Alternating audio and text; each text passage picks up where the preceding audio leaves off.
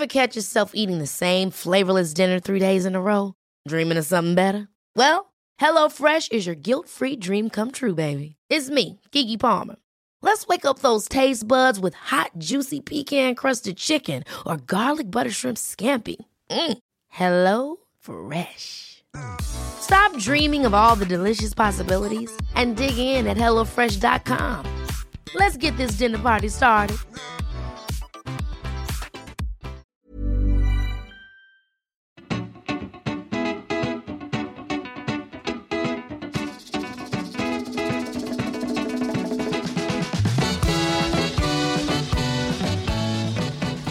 Buenas humano, muy buenas persona que me escuchas. Yo soy Tamara Pazos, divulgadora científica con formación en biología y neurociencia, y estás escuchando las reflexiones de un humano por persona.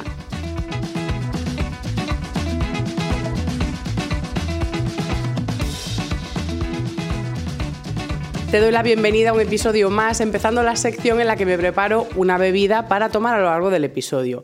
En este caso voy a hacerme un café de café de especialidad. Esto quiere decir que es café procedente de un comercio justo y que los granos vienen con unas cualidades determinadas para preservar el aroma, que es un café de la variedad arábiga, etcétera, etcétera, etcétera. Si os interesa todo este tema, os recuerdo que tengo un podcast con mi amiga historiadora Ana Iroa que se llama Escuela de Pedantes y ahí tenemos un episodio sobre el café donde explicamos todas las cuestiones del café de especialidad. En este caso voy a usar una técnica que es una calita, que el recipiente donde se hace el café es una forma cónica pero cortada por una base plana, que es la base, y lo que conseguimos humedeciendo ahí el café en un filtro de papel es que poco a poco el agua a una temperatura de unos 94-91 grados entre en contacto con el grano de café molido, que es una molienda más gruesa que para una cafetera italiana, por ejemplo, y va a ir goteando para hacer nuestra taza de café. En este caso se obtiene un café que tiene pues, un poco más de cuerpo que la V60, si no me equivoco, que es otra técnica de filtro que vais a encontrar en cafeterías de especialidad, y reserva también como muy, muy, muy bien los aromas. Pero vamos, que a mí me dices, o sea, me das un café de una calita y de una V60 y me dices, adivina cuál es cuál, y no tengo ni idea, simplemente uso la que tengo limpia, porque igual por la mañana he usado la V60 y ahora a mediodía me quiero hacer otro y uso la calita porque es la que está limpia y punto y se acabó. Así que nada, voy a echar el agua y os comento que estoy aprovechando este episodio para hacer promoción aquí en el formato vídeo para los que estéis viéndome en YouTube, si no en Spotify o en otras plataformas os cuento que he puesto de nuevo mi libro. Si estás perdido, perdida, no sabes que yo he escrito un libro, te diré que he escrito dos de hecho. El año pasado publiqué La biología aprieta pero no ahoga y este año uno que va sobre hábitos de bienestar, que es este libro te hará vivir más o por lo menos mejor. Y si solo me conoces de un año por persona dirás, pero Tamara, ¿cómo escribes en plan libro que es de autoayuda, de bienestar? ¿De qué va esto? no te pega mucho. Y es que realmente no es el clásico libro de bienestar donde solo comparto hábitos saludables y truquitos de salud, sino que es un libro que pone la salud en contexto, en concreto en un contexto socioeconómico y sociocultural en el que nuestra salud está atravesada por más factores que tienen que ver con los horarios, con la vida laboral, con la vida familiar, con los ritmos circadianos y con muchas cuestiones incluso del aspecto económico. Entonces todo eso nos hace ver hasta qué punto tenemos capacidad de modificar nuestra salud y qué factores están sujetos a cosas que no tenemos poder de cambio o no poder de cambio individual, sino más en una lucha colectiva por la defensa de nuestros derechos en salud. Entonces, con esta gran introducción en la que os he hablado del café que voy a tomar hoy y os he metido una promo de mi libro, que estoy muy orgullosa de él y está ilustrado por Julia Valderrero, una ilustradora gallega también coruñesa como yo, pues ya pasamos a la chicha del episodio.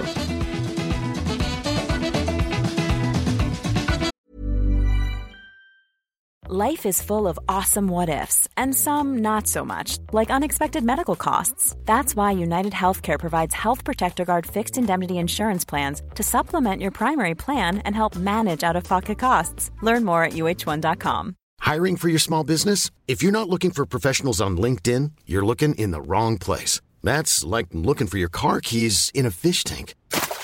LinkedIn helps you hire professionals you can't find anywhere else, even those who aren't actively searching for a new job but might be open to the perfect role. In a given month, over 70% of LinkedIn users don't even visit other leading job sites. So start looking in the right place. With LinkedIn, you can hire professionals like a professional. Post your free job on linkedin.com slash people today.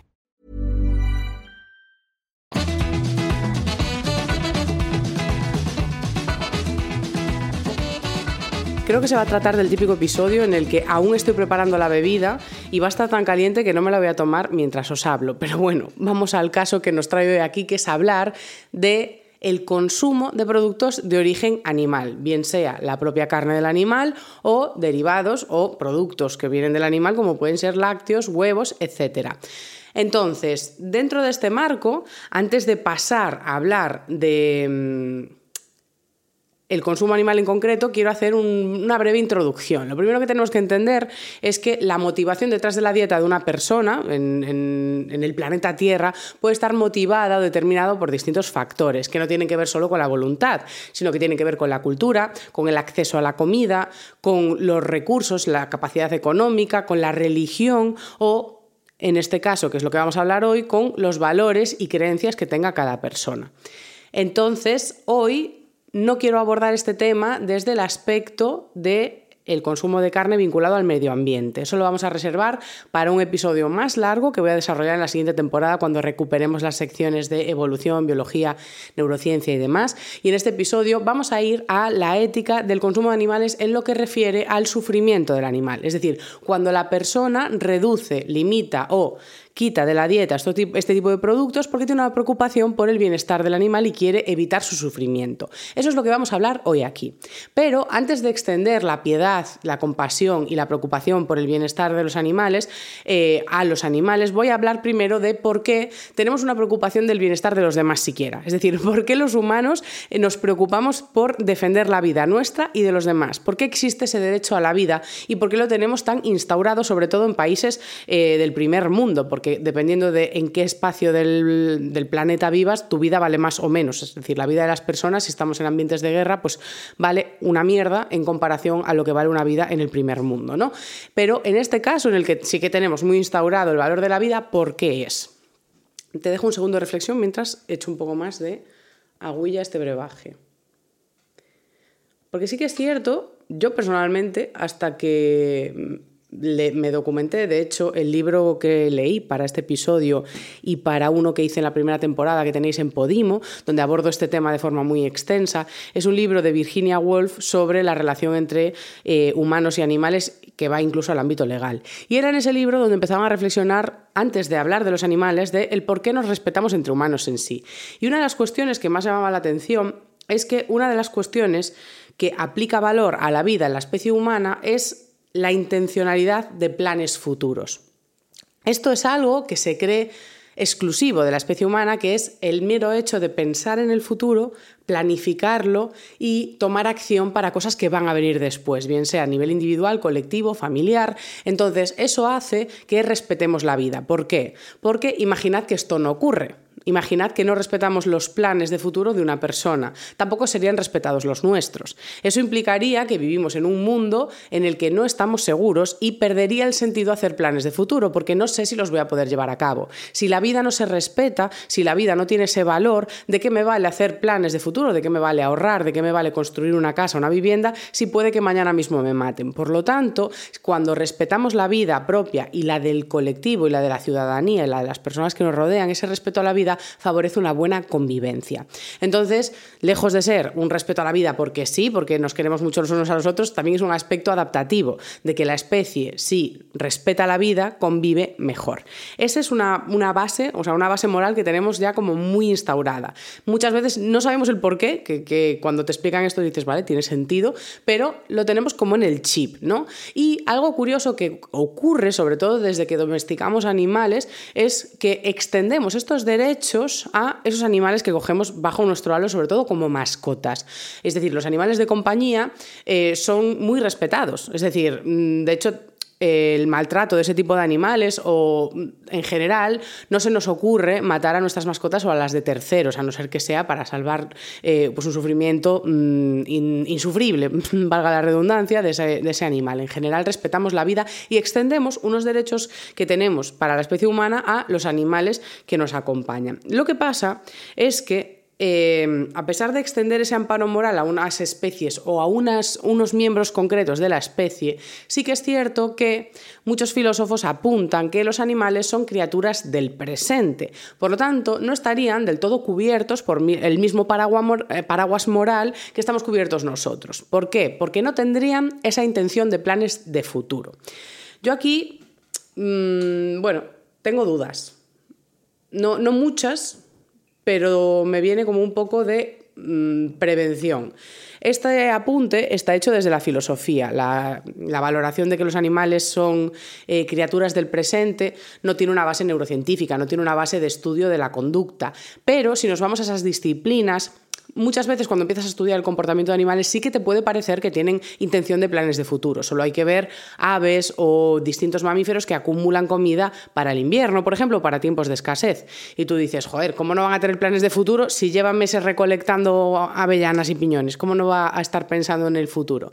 Pero realmente, lejos de ser una comprensión del animal, del yo, en el entorno y en el espacio-tiempo y entenderse como parte de algo más grande que va a existir esa misma identidad en un futuro, lo que conocemos del comportamiento de estos animales es que esa conducta de acumular alimento está sujeta a cambios en el entorno, es decir, a cambios en la temperatura, en las sustancias químicas que secretan la vegetación de alrededor, cambios en la luz, es decir, la estacionalidad eh, es algo que pueden leer otras especies de forma distinta a nosotros. Y esas señales despiertan conductas innatas o aprendidas que llevan a ese resultado final que nosotros tendemos a humanizar y tendemos a pensar que lo hacen como lo haríamos nosotros. Cuando, eh, a pesar de que muchas veces el punto de vista de análisis de otras especies las hacemos eh, de una forma súper antropocentrista, a veces también lo hacemos en este sentido. O sea, no lo hacemos por su protección, sino que nos pasamos de rosca y todo lo hacemos desde nuestro punto de vista. Entonces asumimos que esa conducta funciona igual que la nuestra. Si estás recopilando alimentos porque tienes intención de alimentarte en el futuro y tienes esa voluntad. Esto no, sería así y no tenemos realmente una prueba de que existan animales que tienen eh, esa percepción del yo en el espacio y en el tiempo más allá de especies concretas o sujetos concretos de especies, como se han visto en algunos chimpancés bonobos, etcétera, etcétera. Eh, entonces, en este caso, mm, yo me reservaría no decir una afirmación tan rotunda como los animales son criaturas del presente, así eh, dicho a lo bruto para todas las especies, pero sí que es cierto que de momento no tenemos la evidencia que nos diga que tienen, o los animales que incluimos en la dieta, por así decirlo, que tienen esa planificación o percepción del yo en el espacio-tiempo con respecto a planes de futuro o intención de hacer planes en el futuro. Por eso, esta lógica del derecho a la vida sería difícil extenderla a estos animales. Sin embargo, algo que es inherente a todas las especies que están vivas en la Tierra es la, búsqueda o la aspiración consciente o inconsciente al bienestar. Es decir, cualquier especie que esté viva tiene mecanismos para protegerse o huir de daños. Llámale sistema inmune, llámale energía, llámale... o sea, lo que quiero decir es que los seres vivos tienen mecanismos para protegerse y evitar daños, porque la naturaleza, el ADN, la evolución ha conseguido que se protejan. Por lo tanto, el hecho de que tengamos delante un ser vivo implica que tiene una intención consciente o inconsciente de estar bien. Ya no te digo de planes futuros, sino de bienestar en el presente. Y nosotros, como seres que podemos asumir o no responsabilidad sobre el bien de otros, igual que lo asumimos sobre el bien de otras personas, sí que tenemos o a eso llega esta autora, sí que tenemos un deber moral de procurar, de entrada, no sufrimiento. Es decir, tendríamos un deber moral de no causar sufrimiento. Y por extensión, se llega a la conclusión de que cuando tenemos a seres vivos bajo nuestro cargo, es decir, cuando tenemos animales bajo nuestra responsabilidad, tendríamos un deber moral de procurar incluso bienestar.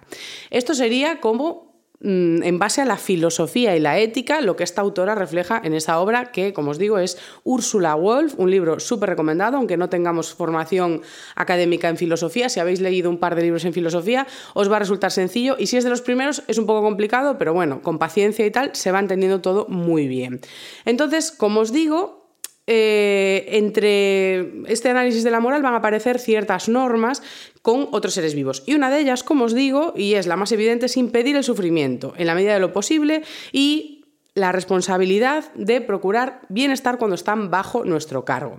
¿Qué pasa? Que aquí hay tantos melones de cómo se tratan los animales que están a nuestro cargo, incluso en aquellos que se supone que tienen todos los derechos reservados, como serían las mascotas, que son las que tienen más aspiración a bienestar. Y dependiendo del dueño, las mascotas pueden estar muy bien o muy maltratadas. Aquí hay una de las cuestiones básicas que quiero mencionar, sobre todo por, ya por cariño a mi formación académica, ya que tanto mi TFG como mi TFM han estado enfocados al enriquecimiento ambiental de animales en cautividad. El TFG ha sido en focas y el TFM en perros. Entonces, ¿qué pasa? Que todos, incluidos la especie humana, tenemos una programación de para qué estamos listos en la vida. Es decir, qué, qué espera nuestro sistema nervioso vivir mientras estamos vivos. Y estamos preparados para ello. Y el sistema nervioso necesita recibir esas señales y estímulos. En el caso de la especie humana puede ser la sociabilización, puede ser tener contacto directo con progenitores o con cuidadores que nos tengan desde día uno protegidos, acompañados y queridos. Porque de hecho, cuando faltan esas señales para las que estamos conectados y diseñados, si le quieres poner una intención eh, de creación en el ser humano, en mi caso no comulgo con eso, pero creo que la evolución nos ha llevado a responder a unos estímulos concretos y cuando faltan podemos ver los trastornos que se generan, incluso eso en bebés, en los que en vez de tener pues, unos progenitores o unos cuidadores desde el nacimiento en adelante han estado pasado por el sistema eh, sin tener una atención concreta y directa para él, pues ese tipo de negligencias o por leves que sean, se ve que a largo plazo pueden causar pues, trastornos o diferentes conformaciones del sistema afectivo, emocional, etcétera, etcétera. Entonces, vemos que como animales estamos predispuestos a recibir ciertas señales y estímulos que nuestro cerebro espera y cuando no lo recibe eso mm, sufre estreses importantes. En el caso de los animales están preparados para vivir en un entorno natural con muchísimos estímulos que da el entorno natural, de descubrir distintos entornos, especies, eh, distintos individuos de tu misma especie, sociabilización, depende de cada, cada tipo de animal, cada tipo de especie va a tener sus necesidades. Para esto, desde la etología, que es el estudio del comportamiento animal, se presenta, y desde la veterinaria también, lo que se conoce como enriquecimiento ambiental, que son unas pautas para darle al animal unos estímulos iguales o incluso superiores a los que podría recibir en un entorno natural, de forma que su sistema nervioso está recibiendo los estímulos que necesita, los estímulos que merece para ese bienestar y por lo tanto no está sufriendo constantes estreses por esa deprivación. Esto ya sería en un aspecto básico, ya no hablo de maltrato o de, em, tenerlos en un espacio inadecuado, eh, con pocas condiciones de higiene, etcétera, etcétera. O sea, ya no hablo de lesiones concretas sobre el cuerpo del animal, sino simplemente dónde está llevando a cabo su vida. Entonces, en este aspecto, cuando empezamos a derivar al tema concreto del episodio de hoy, que es ir a hablar de los animales en relación a los humanos, en relación a la dieta, es que cuando nosotros cogemos animales y los criamos en cautividad para hacer productos, bien sean cárnicos, lácteos, etcétera, con todo eso lo que hacemos es someter al animal a distintos tipos de vida dependiendo de cómo sea la instalación en la que vive. Aquí viene la palabra macro granjas, es decir, viene un, concepto que es una gran industria que lo que hace es, acogiéndose a medidas, en caso de España, de la Unión Europea y de España, eh, o sea, eh, bueno, hacinar muchas veces bajo nuestro ojo crítico, pero realmente están cumpliendo las medidas generalmente de la Unión Europea. Y las medidas de la Unión Europea son de las más restrictivas que podemos encontrar en el planeta con respecto a la ganadería. ¿eh? Ojo, eh, vete tú a Asia y mira cuántos cerdos meten por un, cuadradito. O sea, realmente aquí no estamos en lo peor. Y aún así sí que puede verse sufrimiento en el trato al animal, sobre todo por la falta del enriquecimiento ambiental. Porque generalmente lo que vemos es que acogemos pues, vacas, cerdos, pollos, conejos, otro tipo de animales que tenemos muy incorporados en la dieta y se meten en espacios muy pequeños para mm, maximizar las ganancias. Es decir, cuantos mm, más animales puedo estabular, pues más rendimiento saco a este negocio que he emprendido. Entonces, aunque siga la normativa de la Unión Europea, pues ya te digo que esa normativa no está eh, pensando precisamente en el enriquecimiento ambiental y en emular al máximo las condiciones que tendría en libertad. Entonces, si bien puede ser de las normativas más favorables hacia el animal que encontramos, pues si nos conformamos con la comparativa, pues claro, diremos, ah, bueno, mira, es de las mejores carnes que podemos tomar con respecto al sufrimiento del animal. ¿Es suficiente? No, porque sí que podemos eh, ver en muchos estudios cómo esas condiciones refieren un estrés permanente para el animal que mm, revierte en distintos, distintas afecciones a la salud. Pero después hay otras cuestiones, y es que cuando tratamos al animal de esa manera, lo que estamos haciendo es proporcionar generalmente una dieta que no está enfocada al bienestar animal, animal, sino que está enfocado a que ese animal va a ser producto después. Entonces, no es una dieta enfocada al bienestar, no es una dieta nutritiva enfocada a las necesidades de un animal que está en libertad o en semilibertad, moviéndose, interactuando con otro y que tiene unas demandas energéticas concretas o que tiene que tener unas proporciones grasa, músculo y etcétera adecuadas y saludables porque se está moviendo, etcétera. Si son animales que están con una dieta muchas veces enfocada al engorde y muchas veces son prácticas directamente abusivas, como podríamos ver en el caso del foie gras, donde hay pues, una violencia directa para el animal y, eh, bueno, yo aquí ya no quiero entrar a cosas desagradables, pero bueno, sí que es cierto que hay unas prácticas muy abusivas eh, a la hora de alimentar a los patos para dar lugar al foie gras. Y eso da muchas lesiones, heridas, infecciones, muertes, etcétera, etcétera, etcétera. Entonces, estamos viendo tanto negligencias en la falta del enriquecimiento ambiental como eh, dietas poco saludables para el animal o prácticas directamente lesivas, abusivas, etcétera, etcétera. Entonces, dentro de este marco, lo que estamos viendo es que con esta industria intensiva de, mm, de ganadería, que es la necesaria, digo, para suplir el mercado, porque ahí tenemos una demanda, es decir, está sirviendo una demanda de volumen de ingesta de carne y de productos de origen animal de la población. Esto Claro, es decir, no, está ahí haciendo carne por hacer, es que hay una gran demanda de esos productos. Y para abastecer a esa población con esa demanda, pues hace falta una industria intensiva, o eso creemos. Obviamente hay modelos alternativos y la ciencia avanza hacia distintos modelos. Pero en este caso tenemos este modelo que sabemos eh, que sí que, mediante análisis de los sistemas nerviosos de esos animales, de las hormonas que secretan, hormonas del estrés y impacto sobre la salud, sabemos que no están en las condiciones más favorables para el bienestar. Por lo tanto, en este aspecto estaríamos incurriendo en una falla moral. Porque sí tendríamos un deber de que si esos animales están bajo nuestro cargo, debemos procurarles el mayor bienestar posible. Entonces, ¿Qué pasa con todo esto? Que si bien la ley recoge estas cuestiones, las recoge hasta el punto del utilitarismo. Es decir, nosotros tenemos el deber de procurar bienestar al animal y eliminar el mayor sufrimiento posible siempre y cuando no sea imprescindible para pues, buscar avances científicos en medicina, en, en curas para enfermedades, en alimentación o en vestimenta.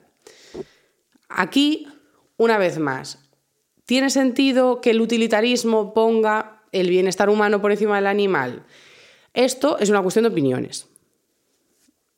Aquí es una cuestión totalmente de opinión. Yo os, voy a darle un primer sorbo al café para dejarlo reflexionar. Eh, y reflexionar en serio, no desde la emoción, sino reflexionar en serio, si tiene sentido ese utilitarismo de poner por encima el bienestar de la especie humana, eh, por encima del bienestar de otros animales. A pesar de tener ese, esa obligación moral de procurarles bienestar. Está calentísimo, imposible de beber para mí. Bien, eh, como digo, es una cuestión de opinión, pero Aun en el caso en el que entendamos que sí, que la vida humana, por ese derecho o por ese derecho superior de hacer planes de futuro y demás, y procurar el bienestar, longevidad, etcétera, etcétera, para nuestra especie, o simplemente cura de enfermedades, salvar vidas humanas y todo eso, estaría por delante de ese derecho de bienestar del animal, en caso de que lleguemos a ese razonamiento, eh, ese razonamiento obvia muchos de los avances técnicos y tecnológicos que tenemos hoy en día de cara a conseguir otro tipo de estructuras, herramientas y tecnologías para la investigación, por ejemplo. Ya podemos ir desechando mucho la investigación en animales. Em, lo que pasa es que muchas acciones se hacen por costumbre, es decir, muchos laboratorios funcionan como por hábito y incluir nuevas tecnologías, si no está subvencionado, apoyado, promovido por la industria privada o entidades públicas, pues es complicado hacer esos cambios. Entonces, si no hay un interés genuino en evitar este sufrimiento animal o si no lo promovemos desde la ciudadanía, pues no se van a perseguir de forma intensa estos cambios. Entonces, a nivel personal, puedes tener una opinión u otra de que, bueno, no, antes va la vida de los humanos, antes va a salvarnos más más vidas humanas con avances médicos, genial, me parece una opinión muy respetable, pero creo que eh, tenemos que saber hasta qué punto es, o sea, hacer el daño imprescindible y mínimo, es decir, lo, mínimo, mínimo posible. Entonces, cuando recogemos cuestiones como si es imprescindible para la vestimenta o si es imprescindible para eh, alimentación, cuando no en esta medida, incluso es perjudicial, porque tenemos datos de que el volumen de carne que se come, eh, en, por lo menos en España puedo hablar, deberíamos reducirlo entre tres y cuatro veces la cantidad de carne que consumimos a la semana. Por lo, por lo tanto, no es solo que tengamos un consumo de carne eh, imprescindible, a modo, ay Dios mío, es que la industria que tenemos ya ese malestar y ese maltrato animal tienen que ser sí o sí porque es imprescindible para nuestra especie. En absoluto, está siendo incluso dañino. O sea que ya estamos incurriendo ahora mismo en un absurdo moral, lógico, económico y a nivel sostenibilidad que no entra en el programa de hoy. Entonces, con todo esto, eh, podemos soñar con un mundo en el que sí, pues ponemos la tecnología puntera, ponemos todas las facilidades a las empresas para que acojan estas nuevas tecnologías y sustituir al máximo la necesidad de usos de, de productos de origen animal. Llegaríamos así a la solución de, vale, lo interesante es evitar a toda costa el sufrimiento animal y tampoco vamos a consumir productos de origen animal nunca, porque no hay que matarlos. Esta es una duda que a pesar de poder estar relacionada con la del sufrimiento, en ética y filosofía se plantea como una pregunta diferente. Una cuestión es procurar el bienestar al animal y evitar el sufrimiento y, paradójicamente, aunque nos parezca una locura, otra cosa es si debemos o no matar animales. En este caso, eh, voy a leer directamente eh, lo que dice la autora y es que, aunque, a pesar de que es un tema controvertido, no confiere un papel moral a matar animales porque no estarían acogidos por ese paraguas de la intención de planes futuros que tenemos la especie humana. Por lo tanto, siempre y cuando consiguiésemos matar a un animal sin sufrimiento, si es que tal cosa existe, no habría, según eh, Virginia Woolf, una rotura de una moral de bienestar por los animales, ya que si se le ha cuidado y mantenido en condiciones de bienestar, evitando el sufrimiento, con enriquecimiento ambiental y con unas condiciones favorables a su bienestar, si se logra matar sin sufrimiento, no habría ahí una falla moral realmente que incurriese en mm, bueno, pues eso, mm, ser desleal a la moral de nuestra especie para con el bienestar de otras personas y animales. Esto puede sorprender. Aún así, la autora eh, sugiere lo siguiente y dice que una vida vegana o incluso vegetariana es algo encomiable, es un ejemplo para otros, es algo recomendable, pero no es mandado. Es decir, eliminar el consumo de animales de la dieta no es mandado a nivel moral. Lo que es mandado a nivel moral es no o sea, procurar y evitar el sufrimiento de esos animales. Aquí podríamos ampliar muchísimo el debate a si es posible o no tener en cautividad animales y llegar a matarlos sin que sufran nada en absoluto. Hay estudios incluso de cerdos en los que se veía que se estresaban muchísimo de camino al matadero simplemente por oler la sangre de otros cerdos. Aquí podríamos estar haciendo una lectura también antropocéntrica, asumiendo que tienen miedo, sabiendo lo que les va a pasar, o directamente es una respuesta adaptativa de que el olor a sangre de su misma especie le hace huir y rechazar eso porque ha aprendido que significa que es un peligro, pero quiere decir eso que tenga un temor por su vida y sus planes futuros y tenga un conocimiento del yo con respecto al entorno y el espacio-tiempo. Es muy complicado de saber.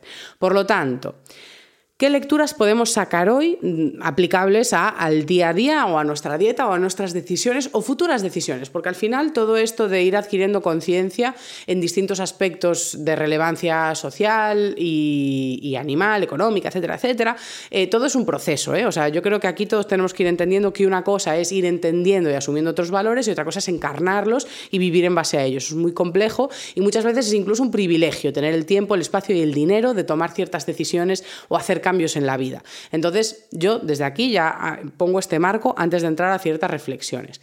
Pero si nos metemos a el fin de este podcast, que es eh, pues encarnar ese valor de buscar el bienestar y procurar el bienestar animal y evitar el sufrimiento, ¿qué dietas garantizan evitar el sufrimiento del animal o lo garantizarían en un mundo ideal? Vamos a poner ahí, ¿no?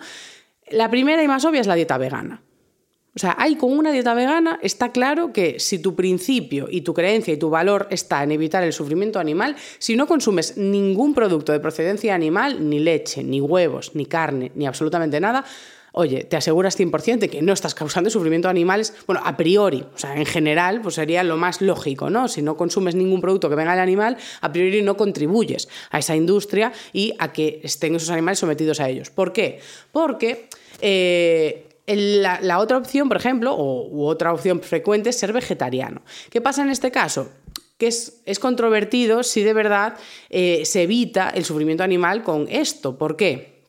Porque eh, para mí la dieta vegetariana está más alineada con el valor de no matar es que tampoco lo quiero decir así, pero bueno, es más coherente con el valor de no matar que con el de evitar el sufrimiento. Y me explico por qué. Creo que las intenciones de cualquier persona que sea vegetariana es conciencia con el, con el animal, con el medio ambiente y con valores constructivos, positivos, etc. Pero sí que es cierto que si lo analizas en profundidad, con el vegetarianismo, eh, si tú lo que haces es no consumir animales muertos, pero sí que tomas huevos y leche, realmente no evitas el sufrimiento de los animales de los que has consumido los huevos y la leche, a no ser que solo consumas huevos y leche de animales que han sido criados en unas condiciones súper concretas de ganadería extensiva, respetuosa, eh, etcétera, etcétera, etcétera. Entonces, si, garantizas que ese es el origen de los animales o de los productos lácteos y huevos y tal que estás comiendo, pues en ese caso sí que estás garantizando que no hay sufrimiento ni en la vida ni en la muerte, porque ya no estás tomando ningún animal que muera. Pero este razonamiento sería extensible a consumir una dieta en la que tomes tanto productos cárnicos como huevos y carne, o sea, eh, huevos y leche, que solo vengan de ese tipo de ganadería respetuosa, extensiva y demás, con un consumo muy reducido, por supuesto, porque no sería coherente consumir cuatro veces a la semana carne en una ganadería extensiva, es que no hay para todos ni tiene sentido a nivel ecosistema humano. Pero si es un consumo muy reducido, enfocado a ese tipo de productos, eh, pues lo que tú quieras, de kilómetro cero, de ganadería extensiva, respetuosa, con enriquecimiento ambiental, bla, bla, bla, bla, donde se garantiza mediante técnicas eh, de anestesia y demás que el animal no va a sufrir en ningún momento cuando se le mate, podríamos tener una dieta que incluye consumo de carne incluso, respetando todos estos criterios morales de procurar bienestar, de evitar sufrimiento y no incurrir en una falla moral con respecto a matar animales porque, según este criterio y esta autora, eh, no habría una quiebra moral por matar a un animal. Esto todo es un melonazo. Estoy deseando escuchar vuestras opiniones y valoraciones. En cualquier caso, yo insto al respeto a los procesos de cualquier persona, porque todos tenemos, como digo, distintas motivaciones para nuestra dieta, que pueden ser muy diferentes, que tienen que ver con aspectos personales, de salud, religiosos, culturales, económicos etcétera, etcétera. Y el hecho de que una persona hoy en día tenga un tipo de dieta no quiere decir que no esté en un proceso o tanteando o aprendiendo. Y muchas veces cuando vamos de forma agresiva, cuando atacamos a otra persona, lo único que conseguimos es echarla atrás. O sea, yo, yo de verdad que sí que estoy totalmente de acuerdo con la autora. Creo que una dieta vegetariana o vegana es un ejemplo, es encomiable, es algo que hay que aplaudir, pero creo que cuando esas figuras se tornan en el ataque, las personas no se sienten identificadas con ellos y no quieren nada que ver, o sea, no quieren tener nada que ver contigo, ¿sabes? En plan de, uy, yo, o sea, si de verdad, si, si ser vegetariano o vegano tiene que ver con ese tipo de actitudes, no me representa. Entonces, en este caso yo recomiendo calma, calma, calma, calma. Y comprar mi libro, ¿eh? ¿Te pensabas que te ibas aquí sin, sin, acabar la promoción? Este libro te hará vivir más o por lo menos mejor. No te lo pierdas en tus mejores librerías. ya está. Ya me callo. Muchas gracias por estar en otro programa más y ahora ya me voy a beber el café que ya se puede. Muy bueno.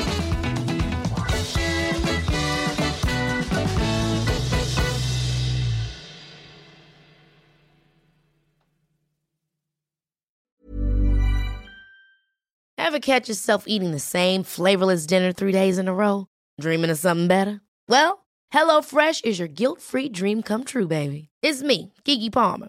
Let's wake up those taste buds with hot, juicy pecan crusted chicken or garlic butter shrimp scampi. Mm. Hello Fresh. Stop dreaming of all the delicious possibilities and dig in at HelloFresh.com. Let's get this dinner party started.